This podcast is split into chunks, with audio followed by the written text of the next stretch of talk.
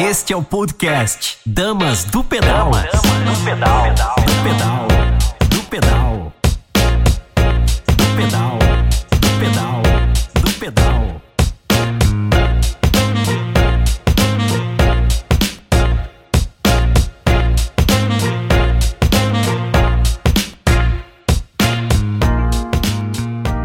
Bom dia! Eu sou Tcherna Mundim e esse é mais um Dama do Pedal, um programa feito por apaixonados pelo ciclismo, para apaixonados pelo ciclismo, para você que vai se apaixonar e se inspirar aqui com a gente.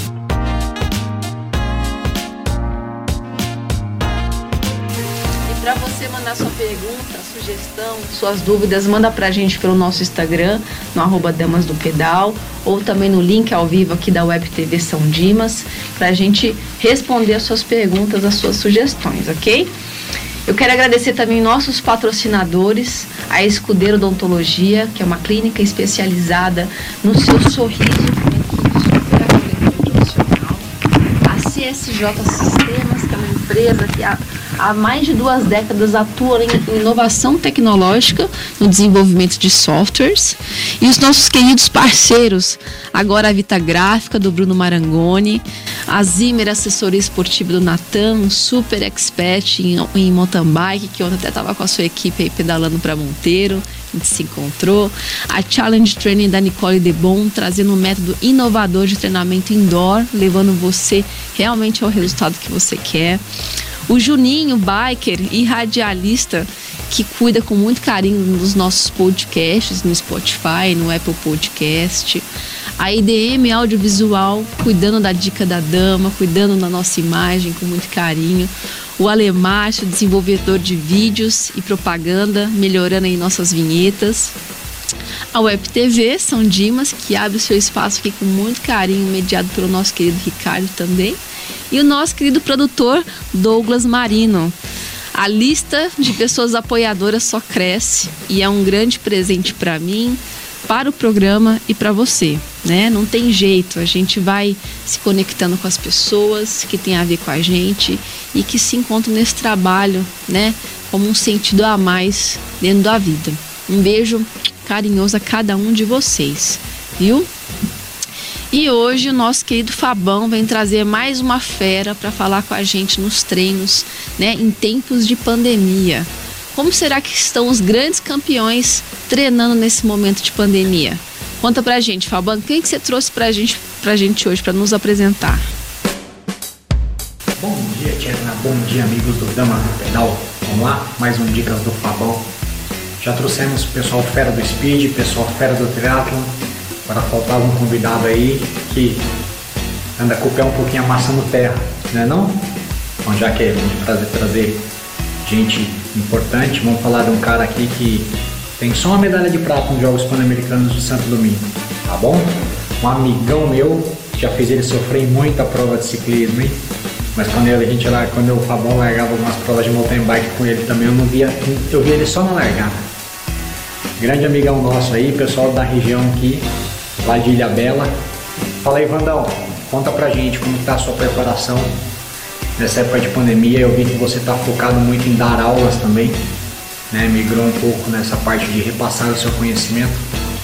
E uma coisa que eu queria que você falasse um pouco, eu vejo muito você fazendo trabalho de exercício funcional fora da bike. Conta pra gente aí a importância para você dentro do mountain bike desse trabalho sem a bicicleta fortalecimento, de trabalhar core, de trabalhar toda a parte musculatura, toda a parte funcional. Fala aí Fabão, beleza?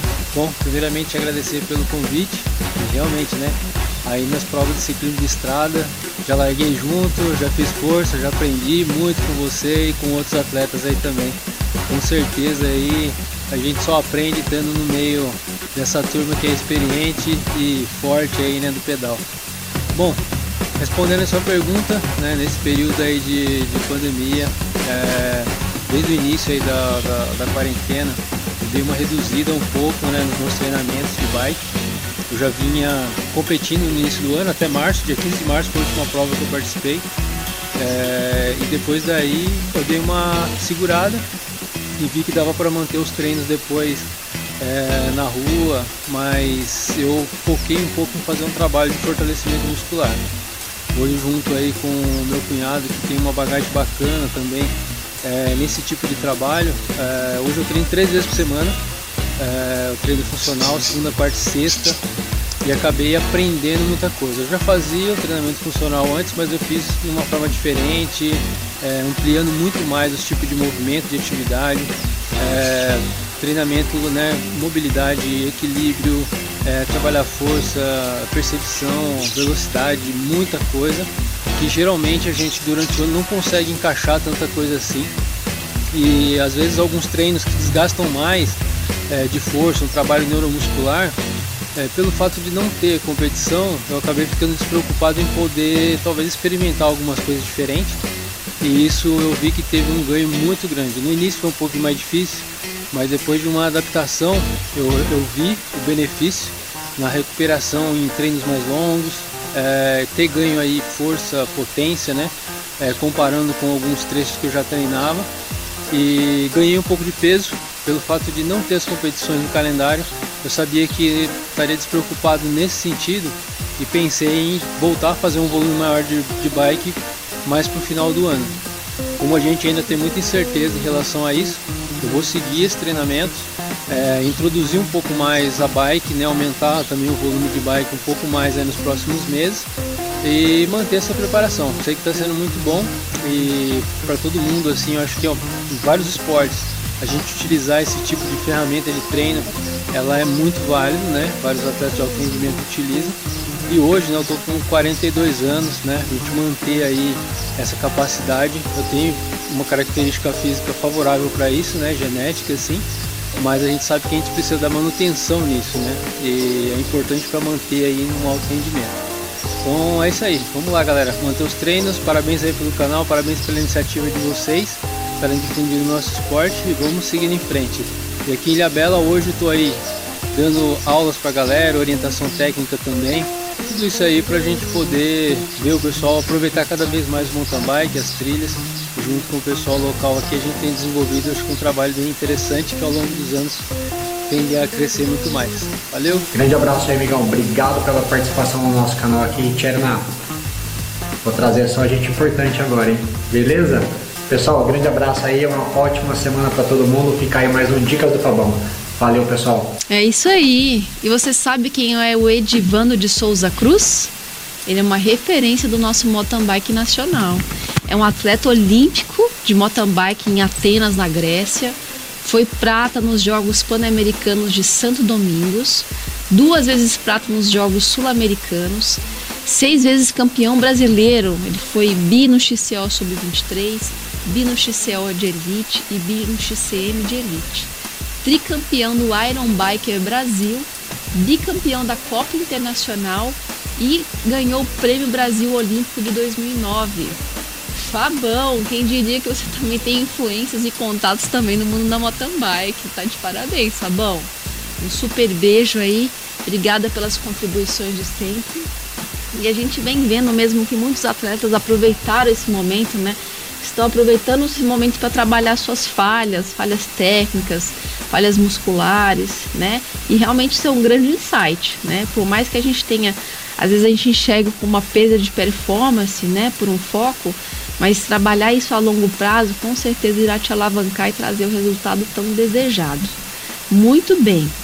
Voltando ao nosso querido amigo Ivan, né? Ivan, ontem eu estava vendo um vídeo da Raíza Gulão, que é uma super atleta de mountain bike, até minha conterrânea goiana de Pirinópolis, e ela começou a fazer uma edição sobre a história dela, né? E foi a primeira vez que eu ouço a história dela na essência, as pessoas que fizeram parte da vida dela, o próprio estilo dela de ser, né? Ela sempre foi desde criança uma ávida o esporte, competitivo e tudo mais. E às vezes a gente não sabe de, do que vem atrás, né? A gente só vê a pessoa hoje, a gente não sabe o que, que criou aquilo. Então eu queria saber de você, né? Eu te, conheço há muito tempo, a gente já pedala muitos anos juntos, mas como que começou a sua relação com a bicicleta em si e tudo que você viveu dentro da sua carreira? Conta pra gente. Bom dia mais uma vez a todos, né? Eu sou o Ivan, conhecido como Fisguete aí. Bom, a bicicleta na minha vida começou de uma forma totalmente acidental. Tem que ser bem resumido isso porque é muito longo. Então, a grosso pior garotinho em educação física. Eu absolutamente era ruim para correr, para jogar basquete, futebol, que se passam né, em educação física. Um dia eu não, não tinha como, realmente eu era muito ruim. Ele me convidou tá, a me retirar da, da aula de educação física e me dispensou.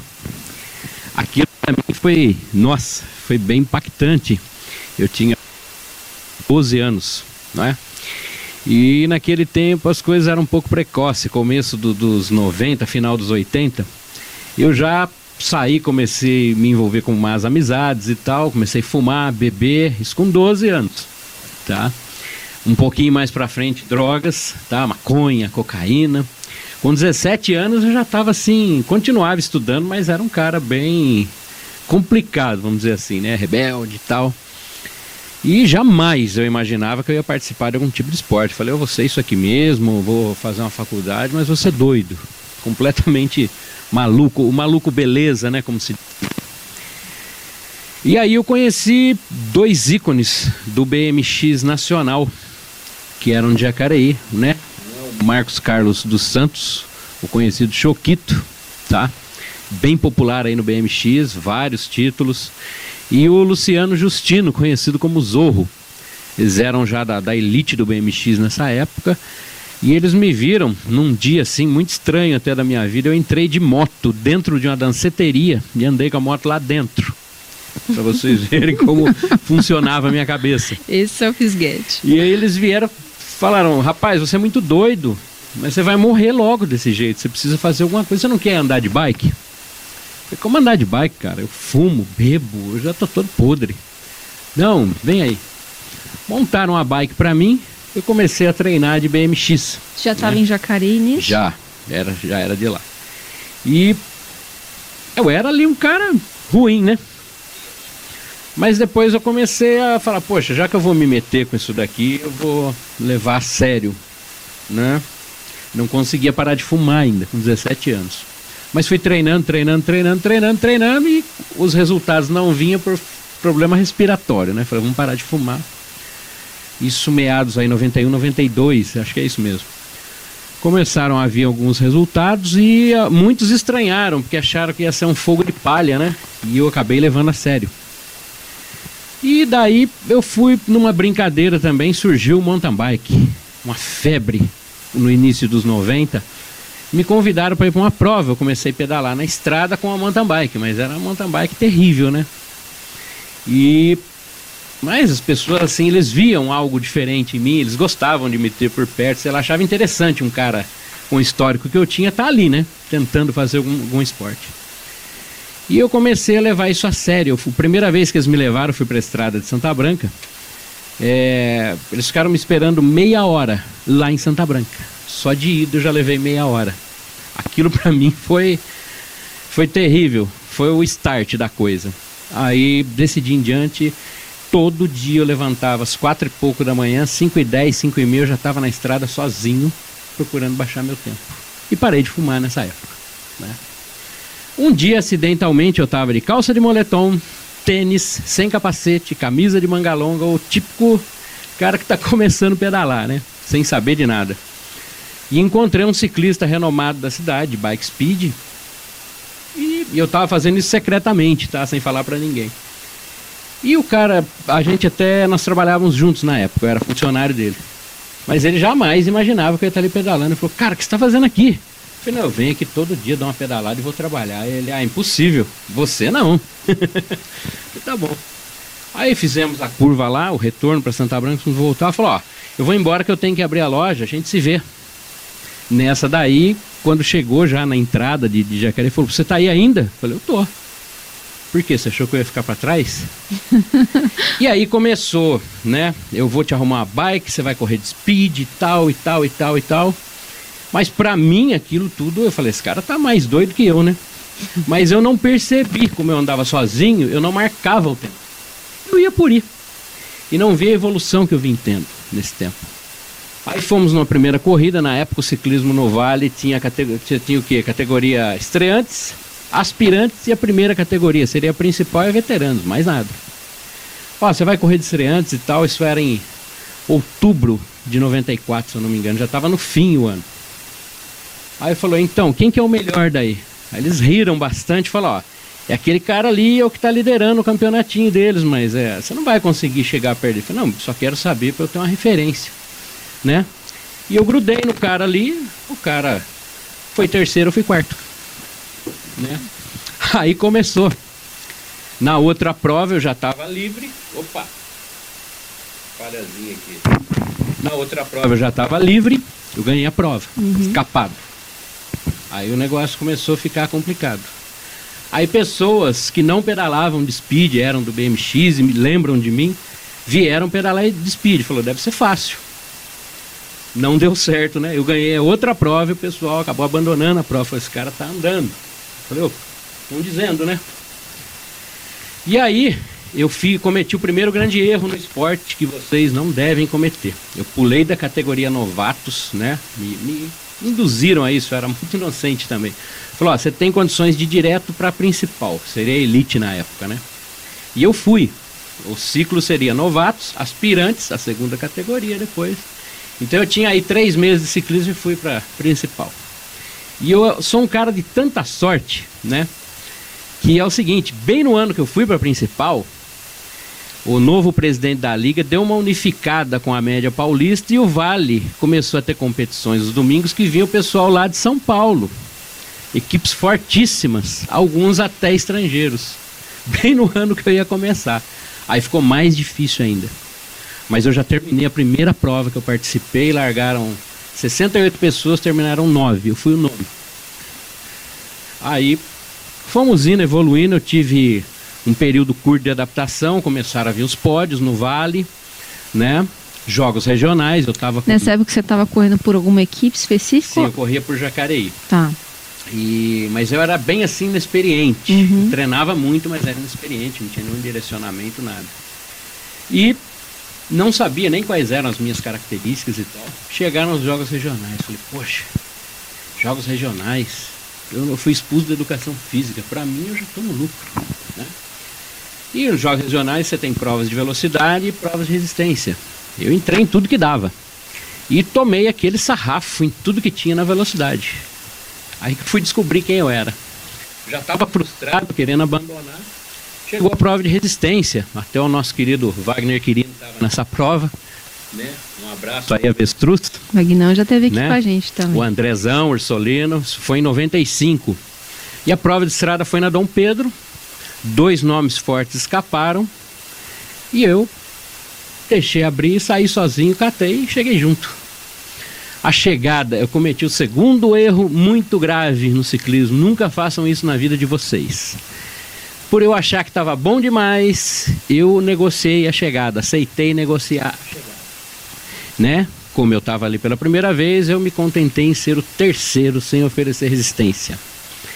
Meu amigo dali, eu fiquei abandonado. Eu fui o terceiro, seria lindo, né? Primeira vez que o cara sai da Novatos, tem seis meses de ciclismo, vai para a categoria principal e consegue um pódio de jogos regionais na resistência. Lindo. Dali eu fiquei bem abandonado. Comecei a oferecer perigo, fiquei abandonado um tempo. Na sequência, teríamos os jogos abertos, né? E o índice permitia que fosse, né? Pódio. Nossa cidade está classificada. E aí, o membro mais forte adoeceu, a equipe resolveu não mandar ninguém. Aí eu fiz outra coisa também que eu não mergulho muito, mas era, era a sede de andar na época. Uhum. Eu fui por uma outra equipe corri com o nome, o nome, o número e o uniforme de outra pessoa que adoeceu de outra cidade, fiz um top 5 nos Jogos Abertos. É onde me questionam, né? Ah, mas ouvi dizer que você estava lá. Eu falei, não, eu não fiz pódio nos Jogos Abertos. Mas eu fui top 5, correndo com o nome, com a bike e com o uniforme de outra pessoa. Beleza, isso gerou uma confusão imensa. Ninguém descobriu assim dos órgãos responsáveis, mas assim, localmente todo mundo sabia, né?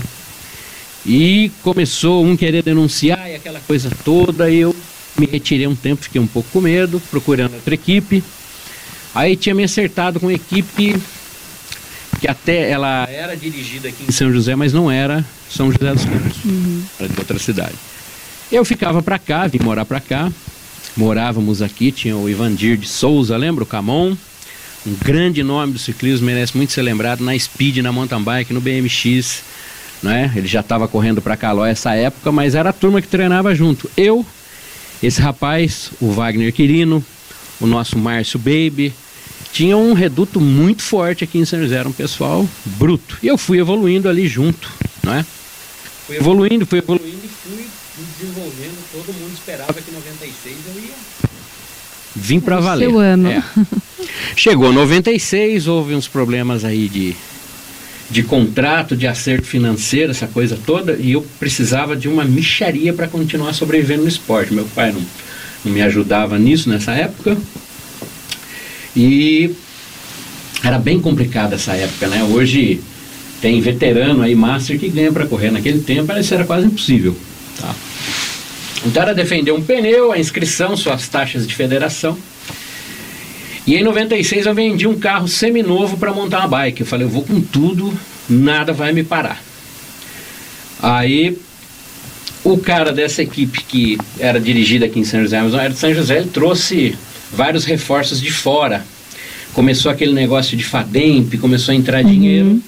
E ele contratou uns caras muito fortes, né? Muito fortes, né? Os argentinos aí, o Oviedo, o Manzo, que está até hoje Sim. conosco. Esses caras, quando chegaram, eles acabaram com tudo. Eles viraram o vale de cabeça para baixo. E eu falei, nossa, terceiro desafio. Vamos, vamos nos adaptar. Aumenta treino, aumenta tudo. Vida pessoal não tinha mais. Eu ficava seis, oito horas treinando às vezes. E descansava. Eu vendi tudo que eu tinha para fazer esse ano e arrumar uma equipe, né? Consegui até alguns resultados, comecei a chegar nos resultados. Quando eu comecei a chegar junto com essa galera, eu falei, bom, agora é a hora. Aí teríamos uma prova em Guarulhos e depois já os jogos. Né? Seria o pega para capar. Os nossos meninos aqui de São José, muitos estavam na segunda categoria, cumprindo aquela rotina correta, né? Uhum. De uma categoria. Sequência certinha. É, e o Fominha aqui de novo na, na elite. Beleza, sofreu um acidente a caminho de uma corrida. Nossa Kombi capotou. Ah, o João Martins falou é, disso. Essa Kombi capotou seis vezes, né? Tudo que eu tinha estava ali. Era uma bicicleta Colnago de campanholo recorde na época. Deu uma estragada legal. E a Kombi tinha um passageiro excedente. Primeiro milagre aí do ciclismo na minha vida. E eu ia ficar embaixo da Kombi. Eu fiquei literalmente embaixo da Kombi. Saiu todo mundo. A Kombi cabe aqui nove pessoas, estava com dez. O Wagner Quirino, que vinha atrás em outro carro, sabia que eu estava lá, foi quem saiu e me salvou, senão eu teria morrido embaixo da Kombi. Né? Meu relacionamento mais forte começa aí. Dali eu fui para o hospital, bike destruída, sem recursos financeiros, meu ciclismo de elite acabou ali. Eu não sei onde eu poderia ter chegado, eu participei de, de provas brasileiras, fui com o próprio bolso correr na Argentina, fui em Mar del Plata, até cheguei a bons resultados, mas aquilo precisava de uma equipe. E não tive. Me frustrei muito. O nosso triplo do que eu era. Volto aí pro droga, cigarro e vida normal e vamos ganhar dinheiro, vamos trabalhar. E abandonei de uma vez assim o ciclismo, comecei a ver as coisas acontecerem. Aí explodiu o Fademp, né? Pô, tem sujeito aí ganhando X porque é o fundo de, de, de apoio ao uhum. esporte não profissional. Poxa, a minha chance saiu na minha cidade, eu tenho direito, eu sou atleta, eu quero, eu quero participar, quero voltar a competir. Tudo que eu precisava seria o FADEMP, né? Mas aí eu comecei a entender como é que as coisas funcionam. Aí começou a política, né? Aquela história de sujeito contrata um, pega metade do salário, como é na, na, na, política, é assim no esporte, onde envolve dinheiro, é bem complicado. E eu fiquei de fora, aquilo me frustrou muito. Eu voltei até treinar, fui correr umas corridas no Vale, dei um show em algumas, tenho bem guardadas aqui, mas não tinha recurso para continuar. Mais uma vez eu me retirei e falei: acabou, né? não tem mais o que fazer. E esse período aí eu fui bem pro buraco, tá? O ciclismo me deu uma derrubada legal, eu fiquei assim completamente desgostoso de ver a, a máfia, pessoas assim que era amigo de um dirigente, ele conseguia um dirigente ele conseguia entrar na equipe, conseguia ganhar esses recursos, ficou um negócio assim muito mal distribuído. Equipes de, de, de cidades um pouco melhores pegavam o Fadem, contratavam atletas profissionais né, eu achei que isso foi assim, desvirtuou toda a coisa. Uhum. Para mim o ciclismo deixou de evoluir ali, né? Então, fui tocando a vida aí, um lado bem obscuro, né? Bem sombrio, não me libertei de muita coisa, vamos dizer assim, mas fiquei um cara bem frio, bem amargo, né? Eu precisaria de, do ciclismo de novo para voltar à tona aí e dar uma, uma ressuscitada. Quem te conhece uhum. a fundo sabe que você não é esse cara amargo. A gente sabe o quanto você é uma pessoa de um coração gigantesco e uma pessoa sempre disposta a ajudar. Você foi falando da sua trajetória, eu fui ouvindo, né? E a primeira coisa que me chama a atenção, porque os nossos professores, né? São os nossos mestres, são as pessoas que elas têm que ter, são pessoas que têm que ter um nível evolutivo muito desenvolvido, porque elas vão é, introduzir alguém dentro de uma, de uma viagem nova dentro da vida delas. E elas, se elas não forem bem instruídas, elas podem criar, na verdade, o oposto. Pode bloquear um jovem, independente, independente se ele está né, mais jovem, mais novo, mas você cria um bloqueio ali que eu acho assim, quando a gente está nesse caminho de querer ser melhor, a gente faz do limão uma limonada. E você realmente pegou algo que alguém um dia te, te, te, te amaldiçoou, digamos assim, e você, aquilo primeiro te derrubou, mas depois você pegou isso e isso foi o que alavancou você para cima, né? Então a gente tem que estar tá muito bem né, é, direcionada na hora que a gente for lidar com os jovens também, na hora de introduzir, porque como o ciclismo é a nossa paixão, a gente quer, às vezes, né, apaixonar os outros. E às vezes a gente quer fazer isso com filho, com, com um parente. Então, que a gente faça de uma forma muito cuidadosa, com muito tato, para a gente não criar o, o efeito reverso, né? E, e também a falta de alguém te, te direcionando nesse seu processo, né? É, alguém conseguisse te frear, calma, vamos, vamos, né? Vamos estruturar um caminho é um pouco mais lento, né? E é uma coisa que eu não sei se é da cultura do Brasil ou se isso é dentro de algumas pessoas, que elas, elas querem tudo muito rápido. É uma cultura muito imediatista e não é a cultura de traçar uma estratégia e aos poucos con é, construindo isso, né? Então, e isso acaba realmente colocando os pés pelas mãos e, e pode inviabilizar todo o processo, né? Nesse seu caminho, nessa sua trajetória, você sente que qual foi o você tinha parceiros que te estimulavam? O, o qual que foi o fator de maior dificuldade? Era era o investimento parte financeira? Olha como até hoje né se você quiser desempenhar qualquer esporte de alto rendimento o custo é bem alto mas eu não vou dizer que isso aí impactou tanto não porque ah, hoje eu tomei lições para a vida né? Inclusive vim tomar essas lições mexendo com automóveis, que é outra paixão minha, né? E um tempo eu fui até correr de automóveis, tá? Em arrancada. E eu ouvi uma frase lá que era um barato, né? O investimento nisso é altíssimo. E eles diziam assim: corra com o que você tem, mas corra. Aí eu falei: poxa, eu devia ter levado isso quando eu era jovem, né? Então não, não vejo o lado financeiro, vejo mais o lado de orientação realmente para lidar com o que nós vamos encontrar. E hoje é muito mais difícil um ciclista querer ser profissional, querer fazer alguma coisa assim a nível de elite, é bem mais difícil até do que naquela época. Já já eu conto por quê. Tem uma pessoa que marcou a vida de muitos ciclistas e com certeza marcou a minha, porque ele que me iniciou nesse processo todo que é o André Orsalino, ele falava assim para mim, a gente às vezes ia pedalar no começo de mountain bike. Eu nunca tive, né, condição financeira para ter um super equipamento, nem roupa, né? Legal. E aí a gente ia pedalar aquelas bikes maravilhosas, as pessoas com aqueles uniformes incríveis, e ele falava assim: "Calma. A pecinha que vai em cima do banco é que faz a diferença". E realmente, aí quando eu começava a pedalar, você via que, que não adiantava você ter toda aquela estrutura, que era realmente a pecinha que ia em cima do banco é quem fazia realmente toda a diferença, né? Você acha que o nosso ciclismo de estrada, principalmente, né, é, ele sofreu esse enfraquecimento por causa dessas questões que você citou aí? O que, que você sente que, que enfraqueceu o nosso esporte? Bom, precisamos fazer aí uma ponte entre os anos 80, 90 e a realidade atual. Antigamente você queria uma bicicleta, igual eu falei, eu vendi um carro para montar uma bicicleta. Né? Um carro aí equivalente ao que hoje, uns 40 mil reais. Foi tudo na bike. Essa bicicleta para eu comprar, eu precisei ir lá em, em Tremembé, no Portolano, que existe até hoje. Era só ele que tinha essas coisas, era bem mais caro do que é hoje, bem mais difícil, e era uma bike de aço. Não se falava em fibra de carbono. Você tinha lá os Ergo Powers lá de 8 velocidades, já era um acontecimento. Tá? Mas é hoje, tá? Não tinha nem indústria de bicicleta aqui. Nada. O que, que você tinha que fabricasse uma bike aqui? Nada. Nem representante legal tinha. Você tinha que pegar uma Caloi 10 para começar encurtar o quadro, fazer aquela famosa gambiarra e fingir que você tinha uma bike de speed, né, de estrada, que era bem duro, bem pesado.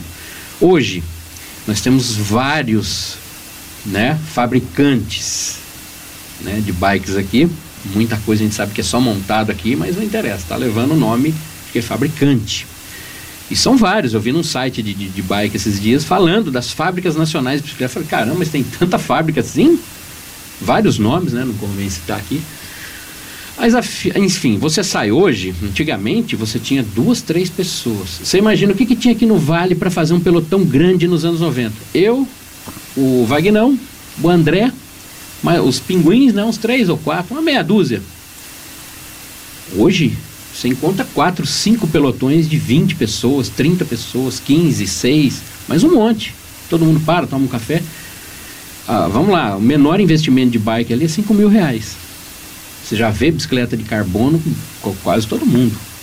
Né? E a maioria é ou é master ou é entusiasta. Né? O que, que aconteceu? Por que, que o ciclismo decaiu assim? Aumentou tanto aqui fora? Faltou as empresas Tá? Isso aí eu culpo exclusivamente as empresas desse mercado que tiveram né, uma grande oportunidade comercial aqui no nosso país e não repassaram isso como incentivo ao esporte. Eles viram que quem compra a bike, quem banca eles é o master e o entusiasta.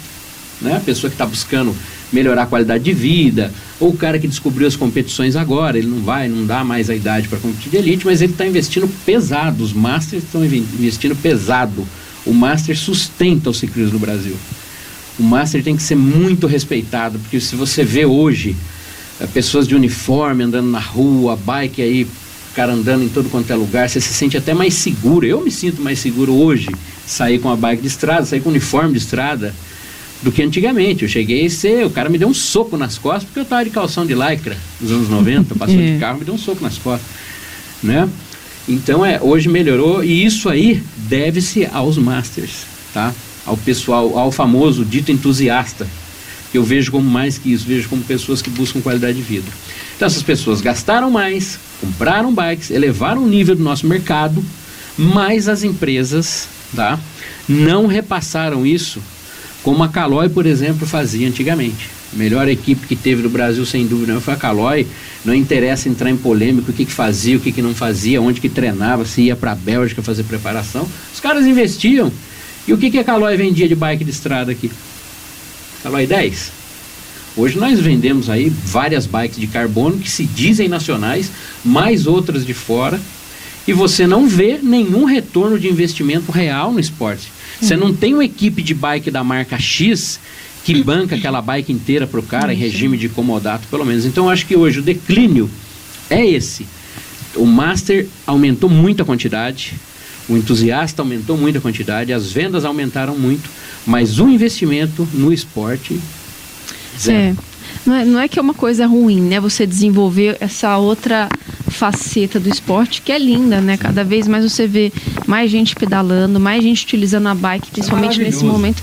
É maravilhoso, mas que também continue, né, crescendo a forma é, competitiva também, né?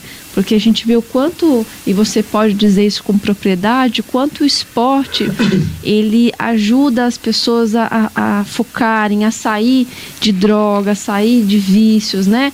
O quanto jovens tem muita gente perdido e que se encontra através do esporte, né? Exatamente. E às vezes essas pessoas elas precisam mesmo de algo para se entregarem ali e, e, terem conquistas. É importante o jovem e o adulto também, né? A gente se fortalecer e a gente sentir que a gente é capaz, né? De, de, de conquistar E hoje você vê que às vezes a gente acha que o esporte é só de, de uma forma para suar, para gastar energia, caloria. E aí a gente vai amadurecendo e vê como realmente o esporte transforma a vida, assim, transforma o ser humano, transforma os valores, te faz ser uma pessoa que, que busca mais, que insiste, que sofre e sabe, aprende a lidar com o sofrimento, com a intensidade, né?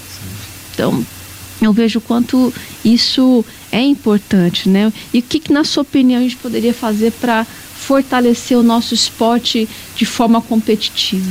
Então, a nível competitivo, é, é aquilo. Para mim é muito simples. As pessoas falam, esse cara é utópico, né? Ele tá, tá viajando, mas para mim é realmente muito simples. Pode até dar errado, mas ninguém tenta. Primeiro passo, tá? Primeiro passo. O cara que banca o mercado nacional de bicicleta, que tem todo o meu carinho, todo o meu respeito, que são os masters, eu sou master também, e os entusiastas, o pessoal que está começando, essas pessoas movimentam a indústria enorme, tá? Então, essas pessoas têm que se conscientizar o seguinte, tá? Que hoje em dia eu, eu tenho essa liberdade para falar com vocês assim hoje por isso. Todo mundo que começa a pedalar hoje, ele vira expert de ciclismo, ele comenta, ele dá palpite, é igual no futebol, a gente evoluiu muito nesse quesito. Só não evolui nos atletas de elite. Por quê? Falta investimento. Beleza. E o que, que eu posso fazer? Você que gosta de comentar, questionar a prova, assiste o Tour de France, entra em blog, em site, briga, xinga, arranca cabelo, sai quase no tapa aí na estrada. Procure alguém próximo de você, novinho, tá? Que de repente precisa de uma bike para pedalar, entendeu? Dê sua força. Infelizmente não tem apoio de quem deveria dar, somos nós. Se, se gostamos realmente, se somos apaixonados de ciclismo, primeira atitude teria que ser nossa. Tá? Existem diversos projetos espalhados pelo Brasil. Eu tento implantar um aqui, mas gera muita desconfiança, é muito complicado. O que seria? Você ter uma ONG, tá? um galpão, e não estou dizendo aí pegar menor carente, não, gente, pelo amor de Deus, é uma ação esportiva, não social. E selecionar pessoas aí, jovens de classe média, que já é quase impossível bancar um, atleta, tá? Fazer uma triagem, tem umas bikes aí montado com aquela peça que você trocou na sua bike. Pô, tirei minha roda de alumínio, coloquei anticarbono, poxa, doa lá para ONG, faz um registro, um arquivo, capacita pessoas, né? Você é nutricionista, professor de educação física, você que é da área da saúde, participa, colabora. A gente tem que formar essas coisas, fazer essas cooperativas mútuas de ciclismo para ter aí uma garotada e impor regras. Tudo funciona com regra. Falou, tem que ir bem na escola, tem que estar tá legal com a família, vai moldando o caráter, um projeto cidadão e vem participar aqui. Você vai tirar ó, de 100, pelo menos 10 você tira. Top de linha. Aí o cara virou um júnior. Tá forte, dali pra frente. Né, meu amigo? Aí vamos batalhar, a gente faz até aquilo que deu e né, precisa de mais investimento.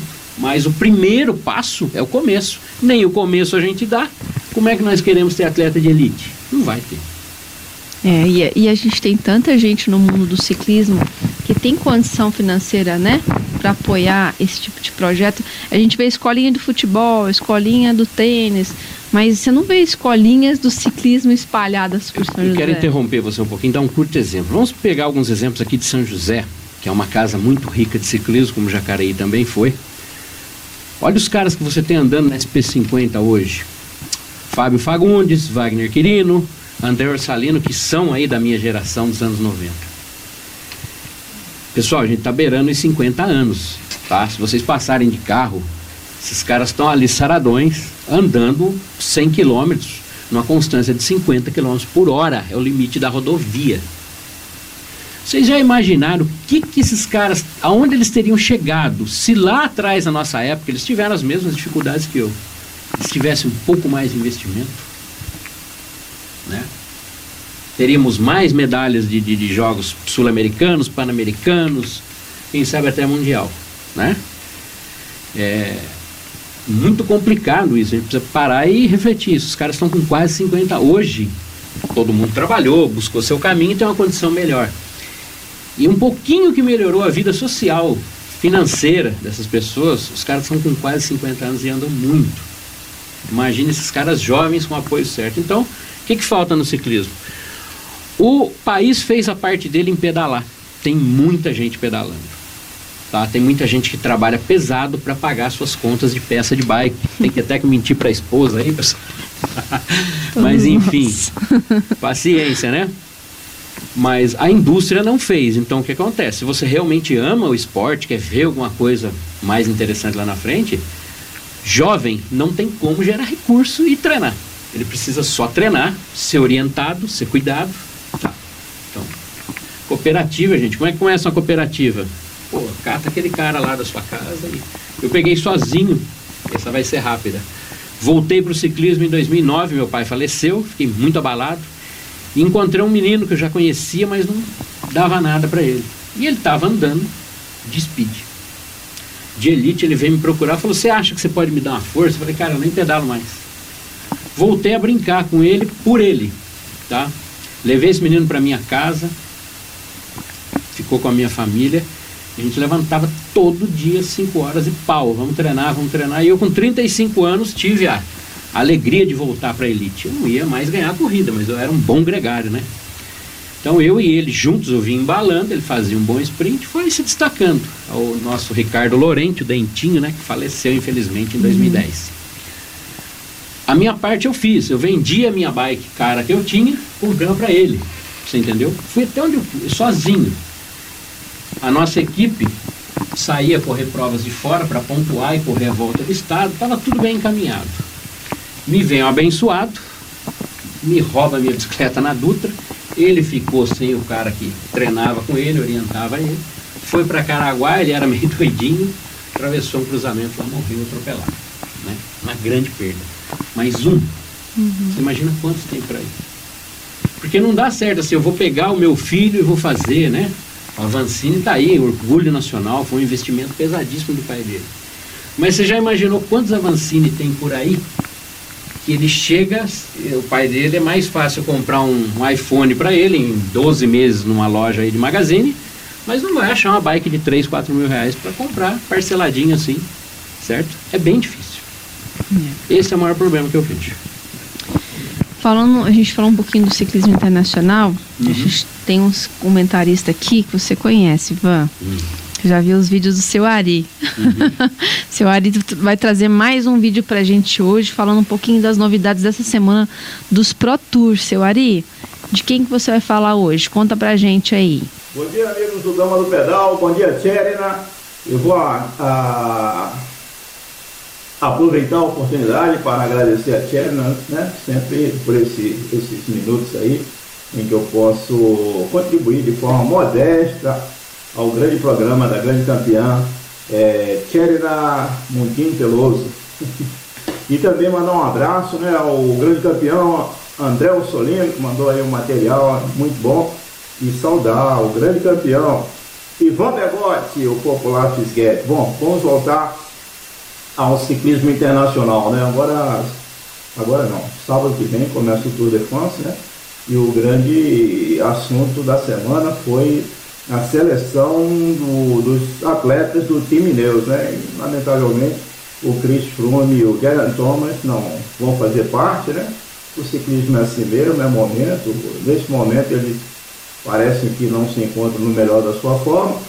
E o grande estrategista, né, Dave Brailsford, ele, ele foi responsável pelo sucesso do, da equipe olímpica britânica pelo sucesso da equipe do Team Sky, atualmente Team e a partir do Tour de France, Team Ineos, Grenadier. A vida é assim, né? A vida também é assim para Mark Cavendish, 30 vitórias no Tour de France. Infelizmente, o Mark Cavendish, creio, né, passou já do auge da sua forma. Ele mesmo disse que não está em condições, né? Infelizmente, a vida é assim, né? São ciclos. Mas este ciclo parece ter encerrado para o Mark Cavendish, mas outros ciclos se abrirão, ele talvez poderá treinar, orientar jovens, né? acaba um ciclo, começa outro. A vida só acaba, infelizmente, eu nem vou dizer para vocês um momento em que a vida acaba, porque, bom, todos nós sabemos quando a vida acaba, né? E a invencibilidade também da grande campeã Annemiek van Vleuten encerrou-se nesse sábado a sua adversária holandesa, né? É a Van der Breggen, ganhou o campeonato de estrada feminino na Holanda, contando com o apoio da sua forte equipe, né? E com uma estratégia é, traçada por sua equipe. Enfim, nem sempre a mais forte vence. Estratégia, inteligência, oportunidade determinam o sucesso no ciclismo de estrada. Um abraço, galera do Dama do Pedal, um abraço, Tcherna. Mandar também um abraço para a Sônia Molina, que sempre deu aquela força para mim. Aquele abraço, pessoal. Tudo de bom. É isso aí, seu Ari. Obrigada pelas considerações. Esse ano muito imprevisível, né? Muita gente entrando, muita gente saindo, muita coisa importante acontecendo. O Alexandre Hartley, o Alexandre diz aqui que é seu fã, é fã do Ivan. Obrigado, Alexandre. Estamos juntos. Que é, e que o planejamento de fato é muito importante para a evolução e eficácia no pedal em todos os aspectos, técnico, técnico e mental. Um super abraço pro Ale e pra Silvia, viu? Um beijão para vocês aí. Você já conhece já há muitos anos seu Ari, ele mandou uma pergunta aqui para você em off. Uhum. Ele falou assim: pergunta pro Ivan qual foi é, o evento da carreira dele mais marcante, assim, que para você foi mais importante? Bom, minha carreira, como pode dizer, foi a carreira mais conturbada que teve. Primeiro é bom frisar, eu nunca consegui em 20 e poucos anos de ciclismo, fazer uma temporada inteira. Eu nunca consegui pedalar um ano inteiro. É um karma que eu ainda quero quebrar, tá? Espero fazer isso ano que vem. Esse ano já não dá mais. Mas eu tive momentos de coisas que eu me meti, arrisquei muito, arrisquei dinheiro, arrisquei estar sozinho em lugares diferentes. Então as provas boas que eu competi foi do meu bolso e sem saber nem o que eu estava fazendo. Então para mim é o resultado mais importante foi uma corrida que eu corri aberta, tá? Em Mar del Plata, certo? É beira-mar, é muito bonito. E eu foi a primeira vez que eu tive a experiência na vida de estar num pelotão que o negócio não abaixa ali de 60 por hora. Era o que a gente tinha na época, era o 5312 e a minha perna virava, virava, virava, virava, virava e eu estava quase sobrando.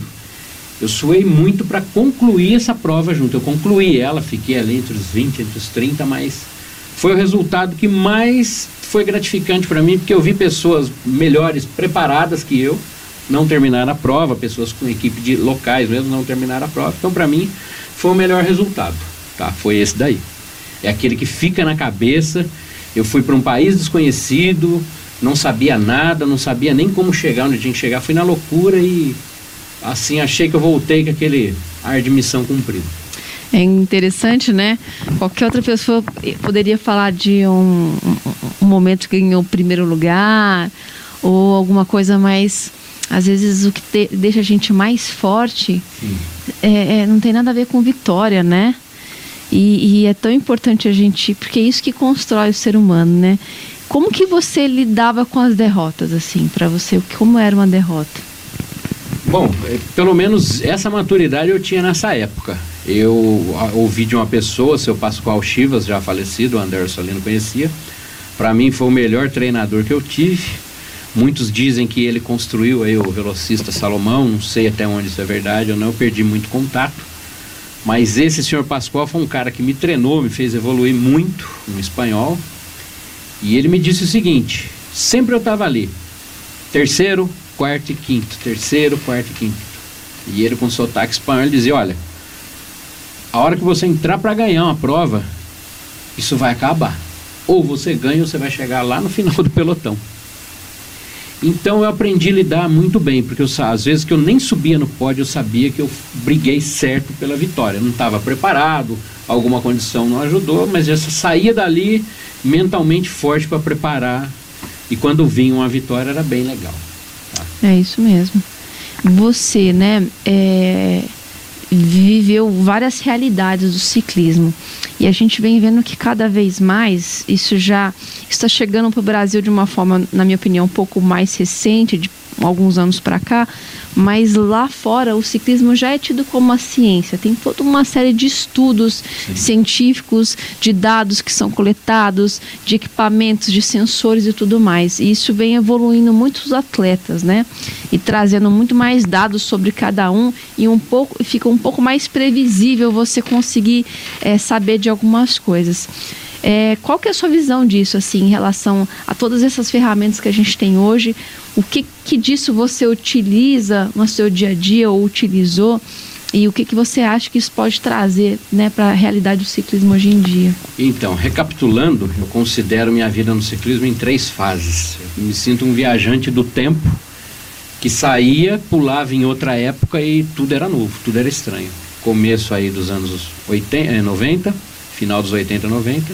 Depois para os anos 2009, 2010. Depois outra parada 2015, 14 ou 15, que eu voltei por mim daí, a primeira vez que eu voltei em paz, vamos dizer assim. Então o que, que eu vivi? Vivi as bikes de aço, encurtada, artesanal. Vivi a segunda parte, as bikes de alumínio e os monitores cardíacos já. Uhum. E a terceira foi um susto que eu tomei na minha vida, assim como você realmente pular 20 anos no futuro. Foi a, a geração Garmin, GPS, potenciômetro, tudo. Isso foi fantástico. E o baque maior não é só isso. Essa tecnologia trouxe algo muito válido. Antigamente, o ciclismo raiz que se fala, né? Você era aquele cara que suportava mais a dor, suportava treinar mais, ficar mais horas em cima da bike, saía com chuva, com frio, com canivete. Automaticamente você estava num grupo seleto. Você ia brigar pela ponta. Podia não conseguir, mas você estava naquele grupo seleto. Não, era, não eram todos. Uhum. Com a tecnologia, tá? com os personagens, o pessoal, os coachings aí, né? Mais esses equipamentos, esses medidores de potência, análise de dados que a pessoa começou a fazer o ano inteiro. Isso é sensacional, gente. Hoje, eu vi pelas corridas de Master que eu participei, você não é mais aquele cara diferenciado, todo mundo chegou. Uhum. Até um certo ponto, todo mundo chegou. Isso o cara aí. chegou hoje, três, quatro meses, ele tá voando. Sabe? Tá voando baixo. Tem pessoas que começaram a pedalar depois dos 40. O cara tá com 50 uhum. anos. Vai com a gente ali para Monteiro, quando eu tô em forma, o cara tá ali, pá. Eu falei, caramba, se você bobear, ele te larga e vai embora. O que, que aconteceu? Então não tem. Foi muito bom a tecnologia, porque é o seguinte: o que é possível trabalhar, né? Cientificamente está sendo trabalhado e trouxe uma evolução muito grande. Eu acho que até o ciclismo deu esse boom de vender bike, equipamento melhor por isso. As pessoas mesmo ficam contentes com a evolução rápida. Uhum. O que se consegue hoje em três meses demorava um ano inteiro antigamente. É. Tá? Você vê mulheres mesmo que hoje, em dois anos, pedalam super forte e às vezes a gente demorou dez anos para construir Exatamente. isso, né? Então eu vejo dessa forma. Eu sou totalmente a favor. Medidor de potência, análise de dados, tirou muito, como a gente conversava em off, do romantismo do ciclismo. Aquele cara heróico que chegou com aquela bikezinha simples, vai lá, vai ganhar a corrida. É quase impossível isso acontecer hoje, tá? Para começar, que você tem rodas e, e quadros são testados em túneis de vento. O cara tem 4, 5 km por hora a mais de vantagem numa descida, você imagina. Quando está todo mundo no mesmo nível, aí o equipamento já faz diferença. Acabou esse romantismo de chegar com qualquer coisa. Eu ainda tenho essa filosofia. Corra com o que você tem, para se divertir, para estar tá participando melhor do que ficar parado. Mas hoje é fundamental orientação técnica, é fundamental a ciência, é fundamental o equipamento e um acompanhamento médico, hum. principalmente. Eu vejo assim, né? A gente se prende às vezes a dados e existe uma coisa que é individual do ser humano, né? Da garra, da força. E, e, às vezes que eu fiz meus melhores tempos, por incrível que pareça, meu medidor tinha acabado a bateria. Porque você. É importante, às vezes, você ter esse norte, até para treinos, mas na hora de você correr, você tem que correr com o seu coração mesmo. E não tem índice nenhum que te dá é, algo que a gente é capaz de fazer, que são os milagres mesmo, né? Sem dúvida. Porém, aí tem um ponto, né? os milagres, né? Eu lembro, eu acompanhava muito triatlon, sou fã de triatlon, tá? Até me meti em alguns aí. Mas o bombeiro teve que ir lá me salvar lá, mas tá bom. Mas é, eu lia muita revista nos anos 90. Tinha um cara, tinha aquele Mark Allen, era o cara da época, né? E tinha um rival dele, um havaiano.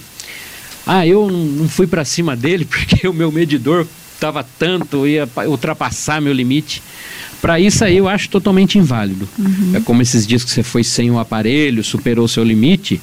Sem o aparelho você está livre para gastar. Uhum. Agora em fase de treino, de preparação, uhum. até não ultrapassar esses limites, eu acho muito interessante. Tá?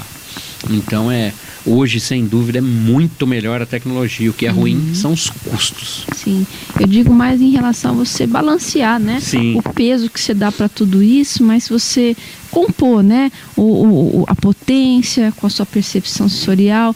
E eu falo que sempre, né, na minha opinião, um grande atleta é aquele que tem a capacidade realmente de se autoconhecer cada vez mais e de, de, de sofrer mais, sentir mais dor e continuar sentindo e lidar com isso de uma forma melhor, né? Então acho que são coisas que compõem grandes atletas, né? Outra diferença enorme daquela época para hoje, eu tive sempre tive uma força mental imensa. Usei muitas vezes de forma errada, mas sempre foi imensa. Foi o que me manteve vivo até hoje. Mas hoje, até isso, nós somos profissionais uhum. altissimamente qualificados para lidar com as pessoas também, uhum. né? Nessa parte psicológica, os psicólogos, profissionais da saúde, eu vejo hoje um terapeuta no mundo moderno é uma coisa assim muito necessária, tá? Ah, os problemas hoje são diferentes, as rotinas são diferentes, tudo hoje é diferente. Então hoje tem aquele papo da geração Nutella e o ciclista raiz. Eu sou contra esse comparativo. Tá? São tempos diferentes com soluções e abordagens diferentes. Tá? Então eu acho que hoje é muito válido a pessoa que quer fazer um esporte, tá? mesmo que, que, que seja entusiasta, seja amador, se você tem recursos para procurar um profissional da saúde, um psicólogo, um terapeuta, o um preparador físico, um nutricionista, vai porque você está cuidando do seu bem-estar, a qualidade de vida, tá? É bem melhor do que você desperdiçar seu dinheiro enchendo o seu corpo de, de toxina, de, de gordura, né? Qualidade de vida. É isso aí. Até e a gente também tem que ter o bom senso, porque senão a gente começa a encher o nosso corpo de outros tipos de coisa para poder andar mais também, né?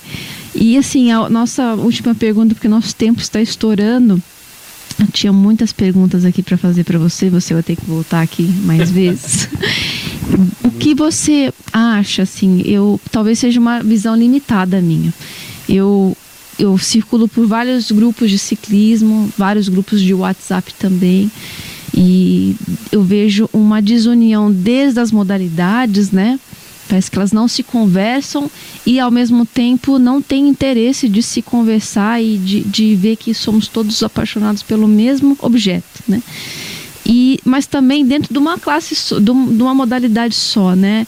Eu, eu circulo e, e o objetivo do programa eu sempre reforço que é, além de inspirar pessoas, é fortalecer o nosso esporte, é ver o que, que eu posso fazer para evoluir o nosso esporte, para unir a classe. Assim. Você acha que os, o, o atleta ele, que ele é desunido e o que, que a gente poderia fazer para fortalecer o ciclismo como um esporte, como assim, não é nem que, não quer nem ficar igual ao futebol, né? Mas que a gente possa assim criar uma base de novo, enraizar como sendo um esporte que merece espaço, que merece investimento, que merece destaque. Como fazer isso? Bom, um ponto interessante. Primeiro, assunto aí da, da desunião. Eu acho o seguinte, criou-se, essa foi outro choque de realidade que eu tive nos anos 2008, 2009 comecei a ouvir o termo espideiro, mountain bikeiro. De BMX nem se falava. Gente, para mim não existe espideiro, além de ser uma agressão ao vocabulário e a nossa língua tão linda, é feio. Nós andamos de bicicleta, tá? Então existe bicicleta de estrada, mountain bike e BMX. Você quer andar de bike? Você quer bater no peito? Fala, eu ando de bike conheça um pouco das três e, se puder, participe um pouco das três. O BMX, para mim e para muita gente, até no exterior, os melhores velocistas de pista né, de ciclismo saíram do BMX. São 40 segundos que você tem com sua frequência cardíaca no máximo. Aí o cara tem Oitavas de final, quartas de final, você, quantos tiros você está treinando ali? BMX é sensacional. Condicionamento físico, agilidade, mobilidade. Mountain bike, tá? O cara tá ali, é, é para mim o melhor celeiro para você fazer um contrarrelógio. Que o mountain bike largou é tum tum tum tum tum, seu coração não para, tum tum tum tum tum, não tem vácuo, tá? O terreno é acidentado, suas pernas queimam, você precisa daquela habilidade do BMX, precisa de resistência. Ciclismo de estrada, podem ficar com raiva aí, mas é, isso já é provado por A mais B que para mim é o esporte assim mais complexo porque ele exige muita estratégia, tá? Além dessa explosão que tem do BMX e dessa constância do mountain bike. Então, para mim um sempre complementou o outro, tá? Os grandes profissionais, eles sempre intercalam. Lógico, nem todo mundo anda de BMX porque tem medo de cair. Mas é uma escola sensacional e tá com essa história de espideiro, mountain bikeiro, esses grupos separa, separatistas que tem aí, prejudica, é outra coisa que prejudica o esporte crescer. Tá? E hoje, todo ciclista, pessoa que anda de bicicleta, que se preza, ele tem uma bike de estrada, uma bike de mountain bike e aquela bike, tá? De uso inteligente, o veículo racional para ir na feira, ir na padaria, passear por aqui, o transporte, tá? A bike não adianta, não existe, não foi inventado ainda nenhum veículo que supere tá? A bicicleta. Entendeu, mãe? Minha mãe fala, por que tantas bicicletas? Cara, o dia que vem, o dia que a pessoa, a bicicleta, começarem a enxergar aí, desculpe é. até o termo, o dia que Magazine começar a vender uma coisa melhor para as pessoas pedalarem, porque o que vende em Magazine é caro e frustra a expectativa de qualquer um pedalar. É São bicicletas horríveis. Ela faz, causa dor no cara, lesão, não anda. E o equipamento pode tá? deixar na mão é. na hora que você precisar dele. Então, né? tem que ter essa cultura. O cara, o, o pessoal, os masters, os entusiastas, como eu disse, é a maioria hoje inegável, tá? Eles têm que fomentar isso aí, eles têm que disseminar essa cultura da bike, entendeu? Também indo aí, trabalhar de bicicleta, ir na casa do amigo de bike, não é treino, não é nada, vai tomar uma cerveja, vai de bike. Só não bebe muito para não cair, pelo amor de Deus. né? Mas então, basicamente é isso daí. Nosso tempo está curto, né? E sobre as substâncias que a gente pouco falou, doping, droga, essas coisas, fica com uma conversa mais complexa para outra hora. Mas o que eu posso deixar é o seguinte: antes de você criticar alguém que você suspeita ou te disseram que está usando alguma coisa, tá? É, comece a olhar as situações de cada um, a sua e a dele. O que, que isso impacta na sua vida ou não? E uma reflexão que eu deixo: eu sou totalmente antidoping, mas eu sou a favor da tecnologia. No meu tempo que eu comecei, o que tomamos de cafeína hoje era proibido. Hoje é tira gosto. Não sei se são 72 miligramas, não me lembro nem a quantidade. Mas enfim, então, cuidado com julgamentos, tá? E aquele documentário Ícaros da Netflix foi o maior tiro no pé. Se você queria é, falar sobre doping, criticar o doping, aquele foi o maior tiro no pé que eu vi. O cara tomou tudo que tinha, fez um resultado pior. Então, cuidado, porque por trás da droga tem uma pessoa. Você tem que tomar cuidado como é que você vai lidar com essa pessoa, tá? Se é trapaça, se é injusto, existem pessoas para lidar com isso, tá? É, tem que analisar uma série de fatores, o que, que levou o cara a usar isso. Eu acho ridículo, minha opinião pessoal, tá? Você, para uma corrida, desculpe o termo, quem se ofender, de quermesse, você tomar certas substâncias para ganhar aquilo. Tá? Em caso de profissionais, a história é outra. Os caras são cobrados, tem um contrato, tem família, tem um monte de coisa, ninguém sabe o que, que a equipe impõe para ele ou não. Mas amador é massagem de ego, né? O cara ganhar uma corrida é massagem de ego. É isso aí. Ivan, assim, eu estava dando uma circulada aqui nos grupos e todos só te elogiando. Obrigado, todos aí. Você é uma, um, um grande amigo, uma grande referência e continua sendo um grande parceiro de treino, Legal. de risadas e de conhecimento, tá? Que você continue passando esse conhecimento Bacana. adiante para nossa classe ciclística, porque Sim. você tem muito a contribuir e a despertar dentro das pessoas, tá? Nosso respeito e nosso carinho por muito você. Obrigado a todos De verdade, esse coração gigante. Por esse reconhecimento aí, a gente procura defender o que acredita. E o recado é esse, gente. Pedale. Seja de aro 20 no BMX, seja na trilha de mountain bike, na estrada e vamos orientar e respeitar o pessoal que anda na rua de bike. Por mais que tenha uns meio doidinho aí, que é até perigoso machucar a gente e tudo, mas são essas pessoas que estão botando um carro a menos na rua. Ok? É isso aí, cuidar do próximo, né? Independente se ele fez alguma coisa ali que a gente não está entendendo o que está acontecendo, mas vamos cuidar das pessoas à nossa volta. E você que está nos assistindo, nosso muito obrigada. Uma grande e ótima semana, um ótimo dia para você. E a gente vai ficar com mais uma dica da dama para você. Até semana que vem. Um beijo. Tchau, tchau.